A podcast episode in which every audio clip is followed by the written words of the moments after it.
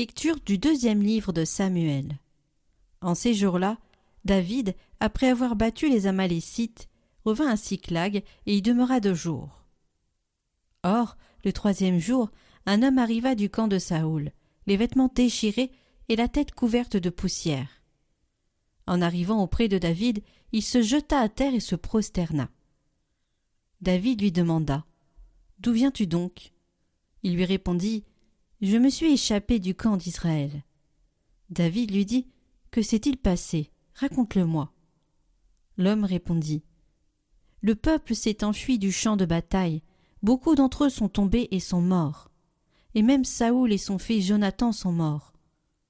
Alors David arracha et déchira ses vêtements, et tous les hommes qui étaient avec lui firent de même. Ils se lamentèrent, pleurèrent et jeûnèrent jusqu'au soir, à cause de Saoul et de son fils Jonathan, à cause du peuple du Seigneur et de la maison d'Israël, parce qu'ils étaient tombés par l'épée. Alors David chanta cette lamentation. Ta fierté, Israël, transpercée sur tes hauteurs. Comment sont-ils tombés, les héros, Saoul et Jonathan, aimables pleins de charme? Ni dans la vie ni dans la mort ne furent séparés, plus rapides que les aigles, plus vaillants que les lions. Filles d'Israël, pleurez sur Saoul. Il vous revêtait de pourpre somptueuse et rehaussait de joyaux d'or vos vêtements. Comment sont-ils tombés, les héros, au milieu du combat? Jonathan transpercé sur les hauteurs. J'ai le cœur serré à cause de toi, mon frère Jonathan. Tu étais plein d'affection pour moi, et ton amitié pour moi était merveille, plus grande que l'amour des femmes. Comment sont-ils tombés les héros? Comment ont-elles disparu les armes du combat?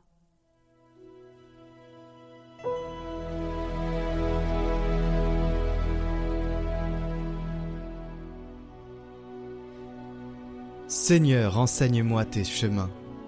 Seigneur, enseigne-moi tes voies. Fais-moi connaître ta route.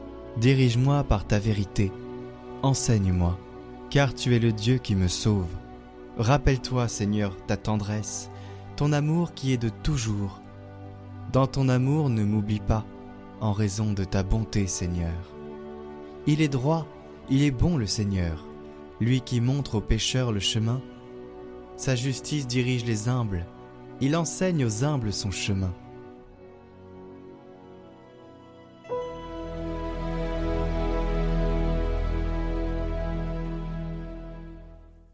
Lecture de la première lettre de Saint Paul apôtre aux Corinthiens.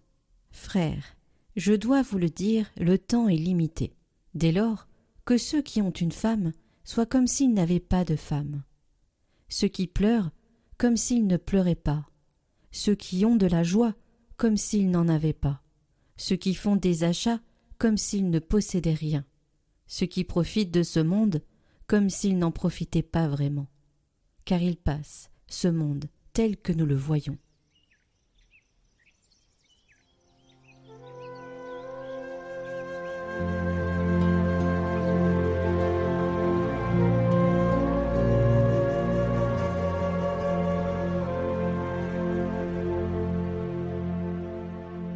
Évangile de Jésus-Christ selon saint Marc. Après l'arrestation de Jean-Baptiste, Jésus partit pour la Galilée, proclamer l'évangile de Dieu. Il disait les temps sont accomplis. Le règne de Dieu est tout proche. Convertissez-vous et croyez à l'Évangile. Passant le long de la mer de Galilée, Jésus vit Simon et André, le frère de Simon, en train de jeter les filets dans la mer, car c'étaient des pêcheurs. Il leur dit Venez à ma suite, je vous ferai devenir pêcheurs d'hommes. Aussitôt, laissant leurs filets, ils le suivirent. Jésus avança un peu, et il vit Jacques, fils de Zébédée, et son frère Jean, qui étaient dans la barque et réparaient les filets. Aussitôt, Jésus les appela. Alors, laissant dans la barque leur père Zébédée, avec ses ouvriers, il partirent à sa suite.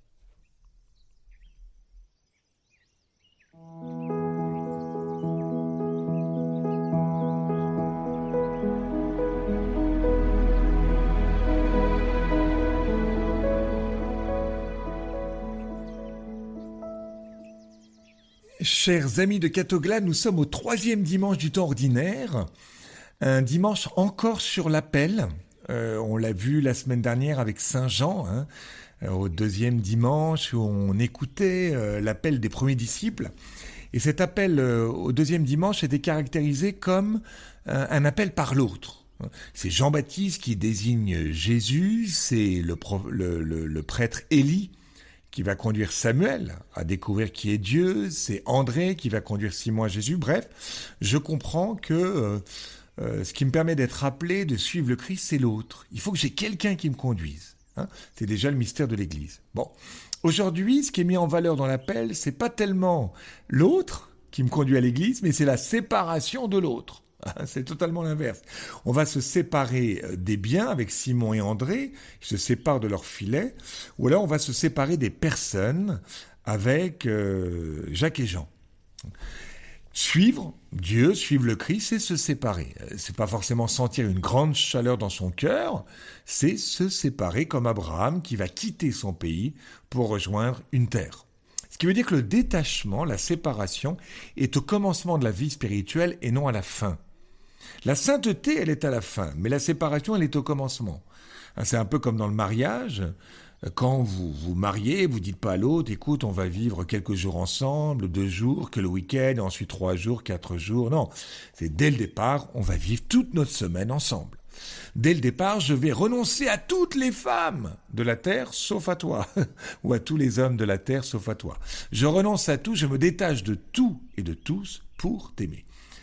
Donc ce qui veut dire qu'il y a comme une radicalité au commencement, pas tellement une progression, euh, une rupture qui dit l'adhésion au Christ. Et c'est toujours important de se dire, mais est-ce que cette rupture, je l'ai faite aussi De quelle manière dans ma propre vie? On va se séparer de deux types de choses, la séparation des biens et la séparation des personnes. Alors des biens, euh, parfois vous avez des biens qui vous empêchent d'être libre et de suivre le Christ. Un très bon exemple dans l'évangile de Marc, c'est le jeune homme riche au chapitre 10. Il a de l'argent et à cause de cela, des biens il ne peut pas suivre, il reste sur place. À l'inverse, des biens peuvent vous conduire à Dieu. Un bel objet, une belle euh, je sais pas, une belle icône, un livre que vous possédez vous permettent, euh, vous d'aller vers Dieu. Un bon séjour, une belle maison que j'ouvre aux autres peut me permettre d'aller vers Dieu. Hein. Et pas tous appelés à vivre comme des franciscains sans rien posséder. Et même les franciscains possèdent des petites choses. Donc faut toujours distinguer dans nos biens ceux qui nous conduisent vers Dieu, ceux qui nous éloignent de Dieu. On voit bien comment Parfois, un smartphone, euh, euh, en fait, devient un, doudou, mais qui fait que je suis tout le temps dessus et je n'arrive même plus à prier sans avoir le téléphone ouvert. Ensuite, on sépare des personnes. Hein, les biens, c'est symbolisé par le filet dans l'évangile, les personnes symbolisées par Jacques et Jean. Une personne peut vous entraîner vers Dieu ou une personne peut vous éloigner de Dieu. Dans l'évangile de Marc encore, la figure d'Hérode Hérode, c'est celui qui va assassiner Jean-Baptiste au chapitre 6. À cause de quoi? À cause des convives. C'est-à-dire qu'il est lié par une amitié avec des gens qui sont sur place à ce dîner d'anniversaire et il n'arrive pas à être libre par rapport à ses amis qui, euh, en gros, lui disent euh, Allez, supprime Jean-Baptiste. Euh, ce qui veut dire, là encore, vous voyez, les personnes que nous avons autour de nous, ça ne veut pas dire qu'il faut s'entourer totalement tout le temps de gens que chrétiens. Une personne qui n'a pas la foi, elle peut vous conduire davantage au Christ qu'une personne qui a la foi. Parce que dans un coup, vous allez vous défoncer pour elle, euh, lui montrer tout votre amour, et donc, ah, comme tu te, tu te démènes pour moi, eh bien, je comprends qu'un amour te précède et t'habite. Bon. Donc c'est pas vraiment ça, mais c'est de dire en quoi dans mes relations, eh bien j'ai des relations qui me plombent, qui me conduisent vers le bas, voilà, qui m'amènent pas vers Dieu. Vous savez, Jean-Baptiste, c'est le bon exemple de celui qui est capable de se séparer de ses disciples pour qu'ils aillent rejoindre Jésus. Voyez, il n'est pas attaché, il n'est pas une sorte de fusion avec eux. Il y aurait plein de séparations possibles aussi après, hein, la séparation de certaines activités. Hein. On peut être lié par euh, telle ou telle responsabilité qui en fait euh, remplit toute notre vie. Et du coup, on n'aime plus tellement Dieu, mais les choses de Dieu, les activités de Dieu. On peut se séparer d'un idéal aussi, hein, sur euh, une situation, sur des personnes. Et le Seigneur nous dit, mais écoute, euh, je te demande d'accueillir l'autre ou la situation comme elle est, non pas comme tu la rêves. Bon. On peut se séparer de son péché aussi, on voit ça dans l'évangile de Marc avec l'appel de Lévi au chapitre suivant. Lévi se sépare de son péché. Bon. Et puis, euh, pour ceux qui liront la première lecture de ce dimanche, eh bien, on peut se séparer de sa peur aussi. Comme Jonas, la belle figure du disciple, qui a peur et qui arrive à faire énormément de choses, euh, à l'inverse de ce que Dieu lui demande. Bon. Donc, ainsi, la conversion n'est pas tellement d'en faire plus, mais de se séparer. Et posez-vous la question de qui ou de quoi dois-je me séparer pour montrer ma préférence à Dieu? Dieu ne veut pas être aimé, simplement, mais préféré, euh, préféré à tout. Et comment se séparer? Ben, On se sépare parce que Dieu nous attire, parce que le royaume des cieux est au milieu de nous. La présence de Dieu est là. Hein, c'est pas un saut dans le vide. Il remplit mon cœur.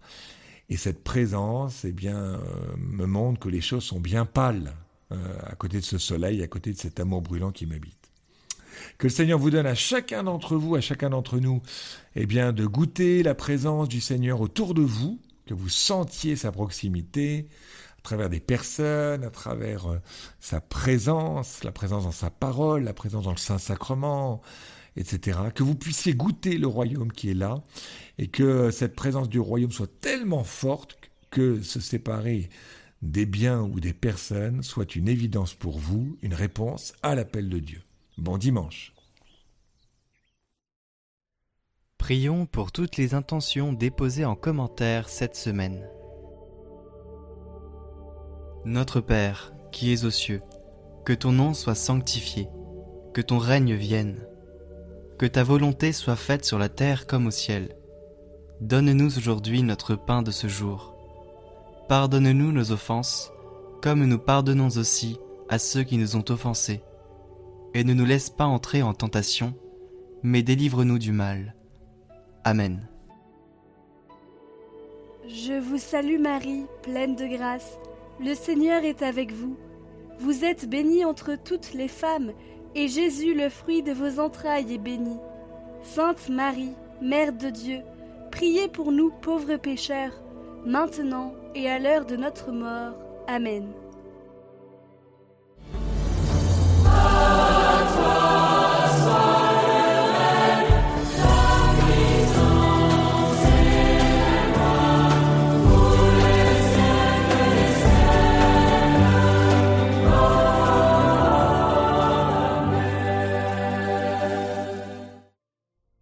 Le chant du jour en lien en haut à droite et dans la description.